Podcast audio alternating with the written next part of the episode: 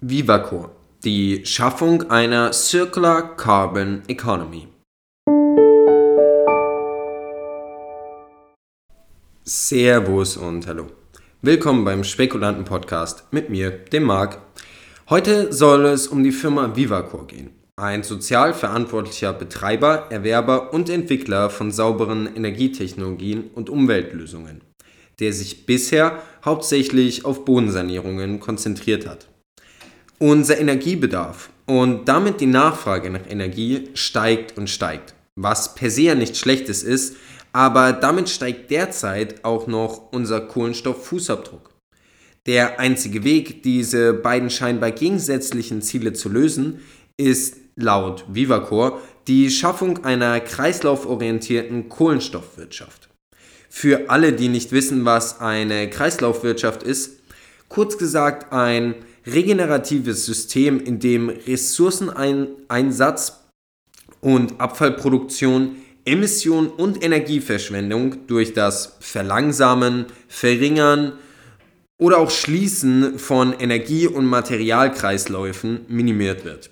Vivacor arbeitet an genau diesen Zielen, wenn auch bisher mit nur mäßigem Erfolg.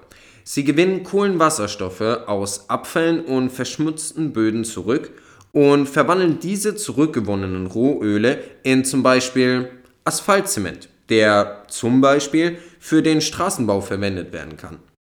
Durch firmeneigene patentierte Technologien wird es Vivacor so möglich sein, verschmutzte Böden und Gewässer zu sanieren und gleichzeitig die Kohlenwasserstoffe zur Wiederverwendung zurückzugewinnen.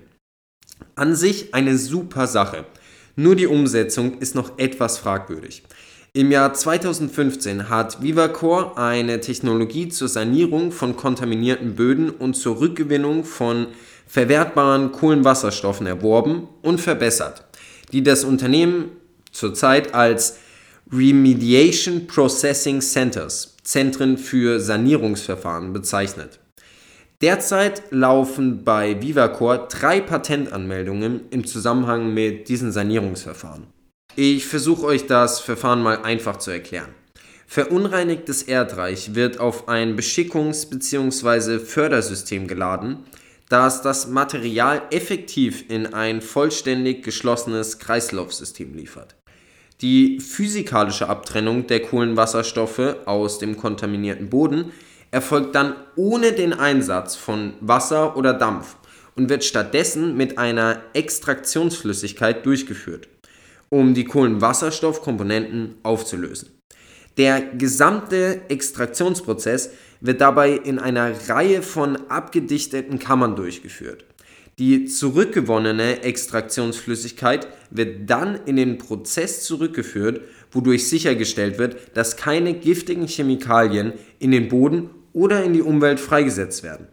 Nach Abschluss der Sanierungs- und Abtrennungsprozesse werden die extrahierten Kohlenwasserstoffe schlussendlich in Auffangtanks gelegt, die dann von den Kunden abgeholt werden können, während der saubere Boden in die Umwelt zurückgeführt werden kann. Klingt doch an sich gar nicht mal so verkehrt.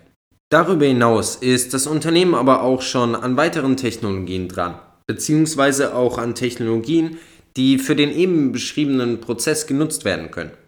Beispielsweise die lizenzierte Technologie des Savitation Hydrocarbon Upgraders, mit der Vivacor die gewonnenen Kohlenwasserstoffe aufwerten möchte. Zum Beispiel aber auch einen sogenannten Nanoschwamm, ein wärmeleitfähiger Nanoschwamm, um gewonnene Kohlenwasserstoffe in ein nützlicheres Produkt wie zum Beispiel Petroleum oder Benzin umzuwandeln. Darüber hinaus aber auch ein lizenziertes Abwassermanagementsystem namens Solve Aqua Wastewater Management System. Und sie sind sogar schon an einem Deal für intelligente Straßen dran. Mal sehen, was sich davon am Ende alles als nützlich erweisen kann. Denn jetzt kommen wir zu den Zahlen und die sehen alles andere als gut aus. Zum 30. September 2020 verfügte die Gesellschaft über einen Cashbestand in Höhe von ca. 231.000 US-Dollar und hatte einen Bilanzverlust von über 29 Millionen US-Dollar zu verzeichnen. Es bestehen dadurch erhebliche Zweifel daran, ob sich das Unternehmen in Zukunft über Wasser halten kann. Momentan verfügt das Unternehmen also nicht über ausreichendes Betriebskapital, um das Tagesgeschäft mindestens für die nächsten zwölf Monate bis Dezember 2021 zu finanzieren.